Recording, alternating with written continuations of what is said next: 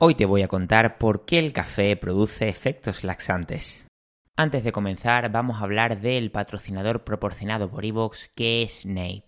Si tienes problemas para dormirte y mantener el sueño por las noches, Nape Sueño Complete te ayuda a través de los ingredientes de melatonina, valeriana, pasiflora, melisa, vitamina B6 y zinc. Además, si la fatiga del día a día puede contigo, Nape Stress Balance con vitaminas B5 y B6, tila, albahaca morada y rodiola te podrían servir para un excelente rendimiento físico y hacer frente al estrés.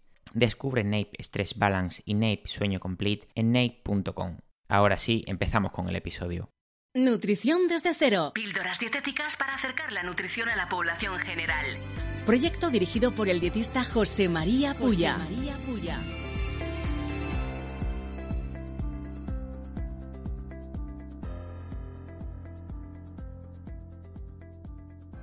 El café es la segunda bebida más consumida en el mundo por detrás del agua. Una taza de café es capaz de tranquilizar cualquier situación, además de conseguir centrarnos gracias a su mejora en la cognición. Sin embargo, a pesar de que la toma de café produce placer de manera sensorial y cognitiva, lo que es con la concentración, muchas personas sufren problemas gastrointestinales con su consumo, desde sensaciones de ardor hasta efectos laxantes puros y duros.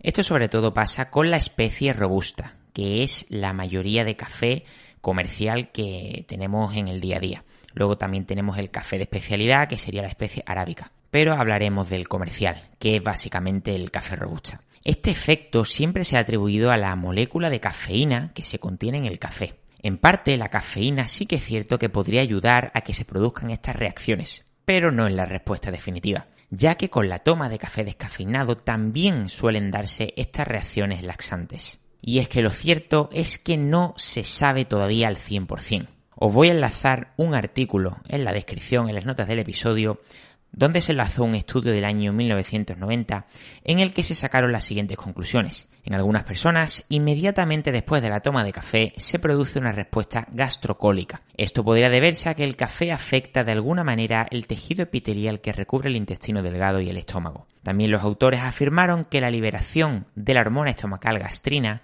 aumenta la actividad motora en el colon, pero no podía ser la responsable de estos efectos característicos del café. Además, los autores descartaron que fuese la cafeína la responsable principal de los efectos laxantes, ya que, como dije anteriormente, estos efectos también se producen con café descafeinado. Además, en otro estudio que también te voy a dejar en las notas del episodio, no se da una explicación del fenómeno y se añade que los efectos del café sobre el colon son equiparables a la ingesta de una comida de 1000 kilocalorías.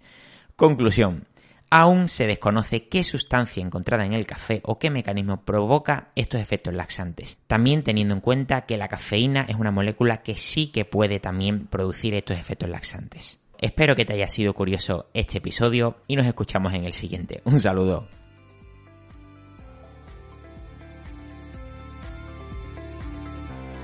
Si consideras muy básico este contenido, te recordamos que puedes ampliar tus conocimientos de nutrición en alimentología.com y en el podcast El Alimentólogo.